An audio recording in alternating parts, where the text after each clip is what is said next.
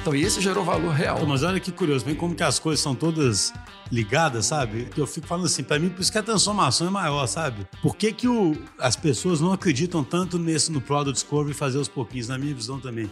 Porque a visão que eles têm de TI é algo que, se der certo, vai entregar alguma coisa no final e muito atrasado. Né? Aquela brincadeira que algumas pessoas falam, né? Que TI é tempo indeterminado, né? então, assim, por isso que a gente insiste demais com os clientes. A gente tem que procurar cadência. Porque, assim, se você está entregando com cadência sempre, você acredita que você pode trilhar um caminho de Product Discovery, porque eu vou estar sempre entregando com cadência. Agora, se eu estou acostumado que um dia me entrego alguma coisa, o que, que eu faço? Eu tento pedir tudo que eu puder pedir ali e tento adivinhar tudo antes. Concorda? Sim. É até um ponto que eu queria trazer, uma outra dificuldade muito grande que eu vejo na prática de trabalhar com hipóteses, é que se eu estou trabalhando com hipóteses, então esperas que eu vá testá-las e eu posso estar errada e eu tenho que corrigir meu rumo. Esse corrigir meu rumo é uma confusão danada.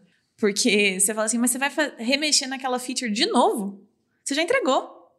É considerado desperdício, né? Exatamente. Esse é um problema seríssimo, assim. Você vê como o problema é profundo, né? Estrutural, né? Porque a maior parte das empresas, quando contratam o squad, as empresas estão acostumadas a medir eficiência de uma forma tal que você revisitar uma hipótese e pivotar ou mudar um caminho, dependendo do jeito que a empresa trabalha, aquilo é desperdício total. Mesmo Aí... que seja para melhorar, né? Seja para aprimorar alguma coisa, para evoluir, eles ainda acreditam que é um retrabalho, que é um retrocesso de alguma forma. Não, e aí a pessoa compara aquilo com alguma coisa que nunca deu certo na vida, sabe, que não existe, e fala: se tivesse feito de um tal jeito que ninguém sabe qual é, eu não teria tido esse desperdício, entendeu? E não assim, na verdade, eu gastei menos aqui para descobrir. Imagina esse exemplo que o Filipão deu. Se descobrisse rapidamente que ó, só aquele campo não é suficiente para várias situações. Mas idealmente já descobriria que mais uma coisinha ali já resolveria aquilo e pronto. Aí é o incremento real. É o incremento, né? Ou então, ah, vamos mudar isso aqui e fazer. É muito difícil. Outra coisa que eu acho que influencia muito também, eu estou querendo mais é mostrar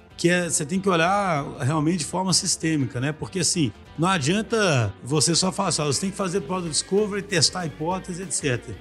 Se desde a equipe não tivesse mindset, até a empresa aceitar pivotar e desperdício, a equipe realmente trabalhar com cadência, Sabe, se nada disso, tudo tem que ser condição, né? Pra você conseguir fazer product discovery de verdade. A outra coisa é DevOps, né? Porque Exatamente. assim, se você não tiver tudo automatizado, não conseguir dar deploy fácil, etc., como é que vai fazer? Não conseguir recuperar rapidamente de uma falha, né? ou, de, ou de uma hipótese mal sucedida, isso aí realmente, se você não tiver estrutura que te habilite, né? uma estrutura habilitadora, você realmente não consegue evoluir um produto dessa forma, né? de forma ágil, com testes AB, com hipóteses, enfim.